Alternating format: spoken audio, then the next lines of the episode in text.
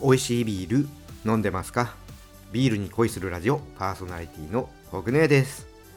この番組はビール紹介やビールにまつわる話をお届けすることでビールが飲みたくなるビールが好きになっちゃう番組です。今回は小江戸さんと埼玉を中心に展開しているスーパーとのコラボビールと今更聞けないビール用語をお届けします。今日紹介するビールはですねずっとね飲んでみたかったんですが近くにねそのスーパーがなかったのでこれまでねなかなか飲む機会がありませんでした。なのでね今日飲めてね嬉しいです。ビールねこの後紹介します。そしてね後半の今更聞けないビール用語はビアスタイルについての用語です。どういうものなのかねこちらも聞いて覚えてください。それでは今日もビールに恋していきましょう。ビア恋オープンです。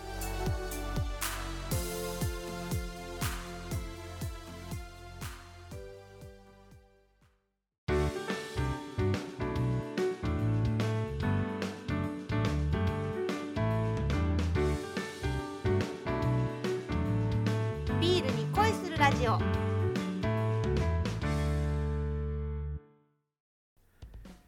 改めましてビアコイです。最初はおすすめのビールを紹介する今日の一杯からです。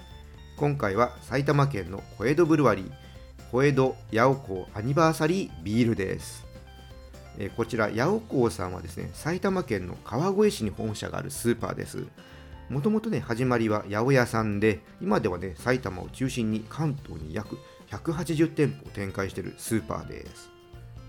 えーこのビールはですね八尾港さんの創業130周年を記念して作られたビールで、まあ小江戸さんからエールを送るべく誕生した特別なビールということです。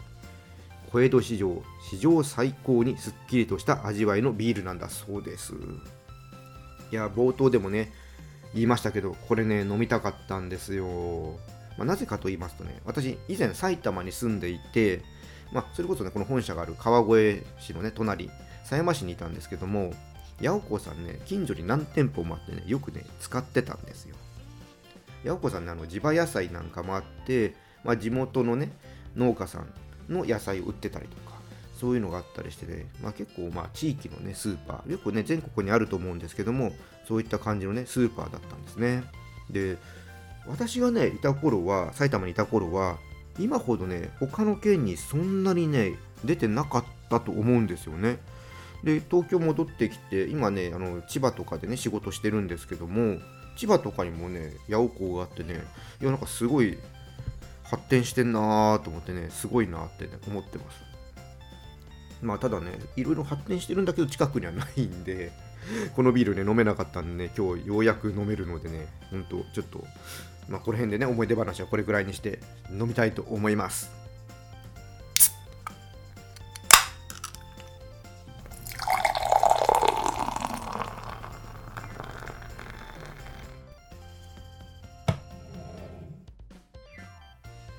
はい、ついでみました。色はですね、綺麗なね、ゴールドです。すごくね、透き通ったね、綺麗なゴールドをしてます。で、香りの方じゃちょっと見ていきます。うーん。グラスにね、鼻近づけていきますと、ホップ由来の草っぽいね、グラッシーなね、香りがあります。うん。いいですね。なんかビールって感じです。はい、じゃあちょっと飲んでみますね。うん。いい。あのー口に含むとちょっとね渋いレモンのような感じがまず感じられてあのーホップの苦味ですよね。うん。これがねしっかりありますね。でその奥からモルトの甘みがねほんのり感じられるかな。で後味はですね苦味が程よく残ってきますね。あのうん。そうですね。王道なピルスナー。うんうん。なんかまっすぐストレートって感じなんでビールですね。でこれはねこの暑い時期ねぐっといきたいですね。これはねあの八尾港さんのねコラボビールなんで外販はしてないと思うんですけど外販っていうのはその居酒屋さんとかビアパブとかそういったとこには売ってないとは思うんですけどもこれはなんか外食で飲みたいですね。うん。なんかいいですね。夏の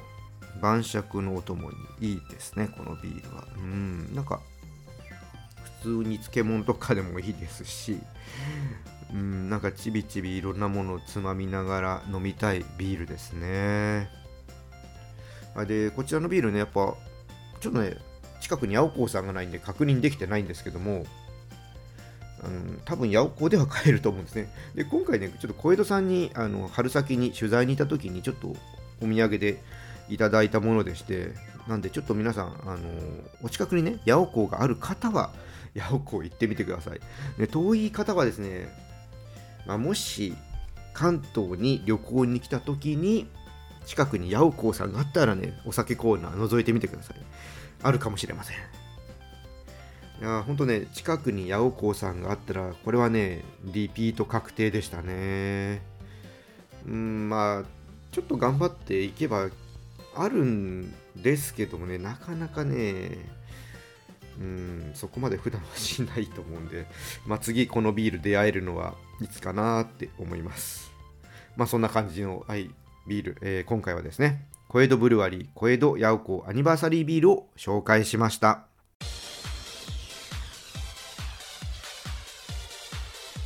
ビールに恋するラジオ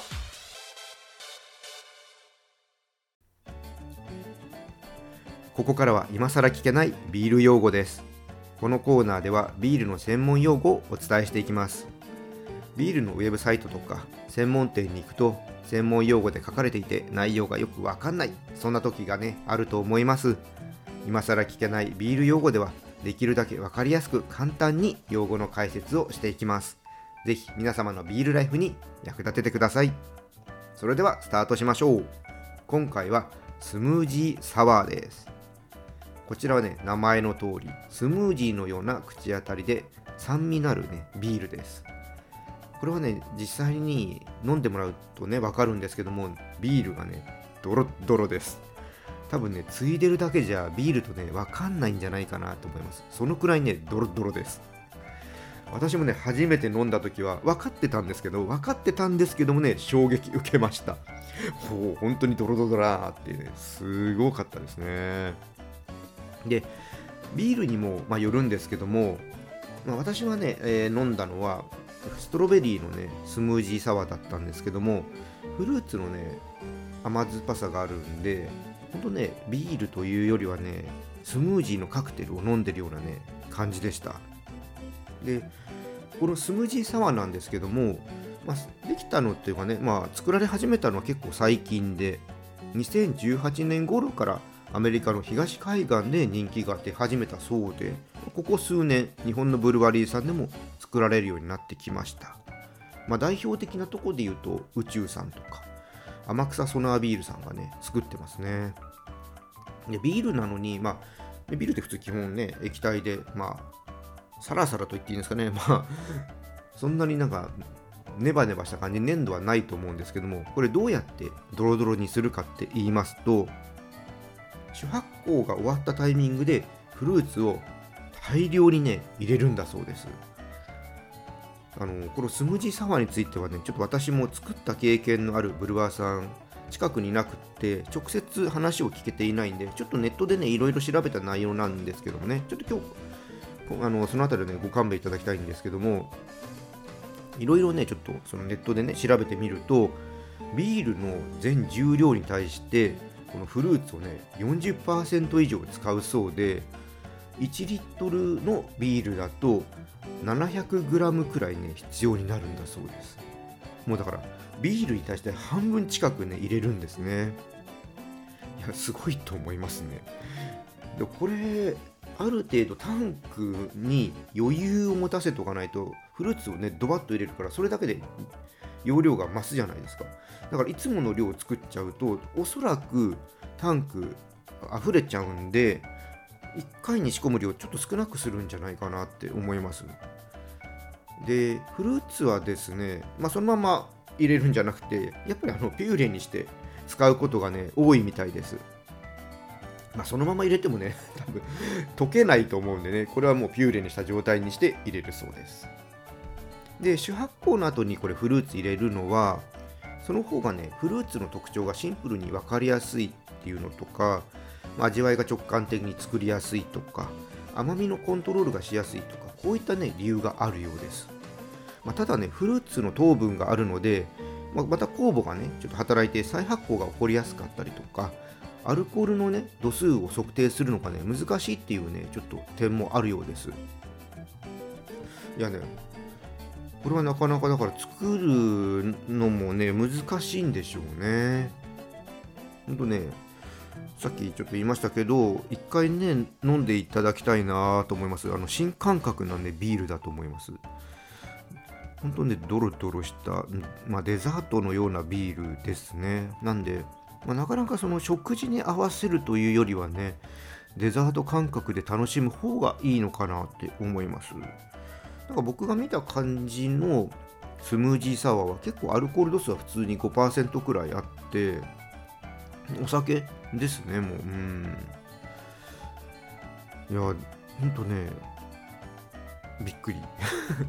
ほんとそういうビールなんでねもしね、まあ、お店に売ってたりとか、ビアパブにね、つながってるようでしたらね、ぜひね、一回飲んでみてください。はい、ということでね、今回はスムージーサワーについてお伝えしました。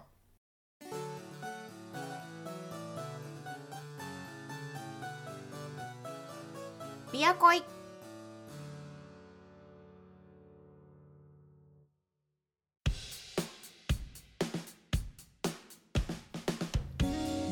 ビアコイ楽しんでいただけたでしょうか？今日のね今更聞けないビール用語は私もね勉強になりました。あんまりねまだ飲んだこともないし、まあ、情報としてもねちょっとあんまりねしっかりしたものがないのでちょっといろいろね調べて勉強になりましたね。まあ日本でねこれからめちゃくちゃ流行るかどうかっていうのは分かりませんけども、まあ、今よりも、まあ、話題には、ね、なるとは思うので、まあ、知っておくとね、えー、この流行を先取りできるかなって思います。でちなみにねこれ聞いた話なんですけどもビアパブさんでこのスムージーサワーつなぐとドロドロしてるんでサーバーが詰まることがあるそうです。なかなかねお店にとってはね手強いやつみたいですね。いやー継ぐのも結構難しいのかもしれませんね。僕飲んだ時は缶から飲んだんで普通にグラスについで飲んだんでそういったねなんかトラブルっていうのはなかったんですけどもビールサーバーから飲む場合はねちょっとお店側は大変なのかもしれません。はい。じゃあ今回はねこの辺りでオーダーストップにしたいと思います。このチャンネルではリスナーさんからの感想や質問をお待ちしています。スタンド FM や Spotify をお聞きの方はコメントやレターを送ってください。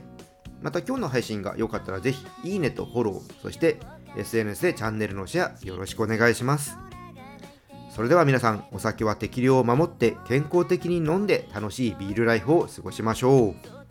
二十歳になっていない人は飲んじゃダメだからね。お相手はビールに恋するラジオパーソナリティコグネーでした。また次回一緒にビールに恋しましょう。乾杯。またね。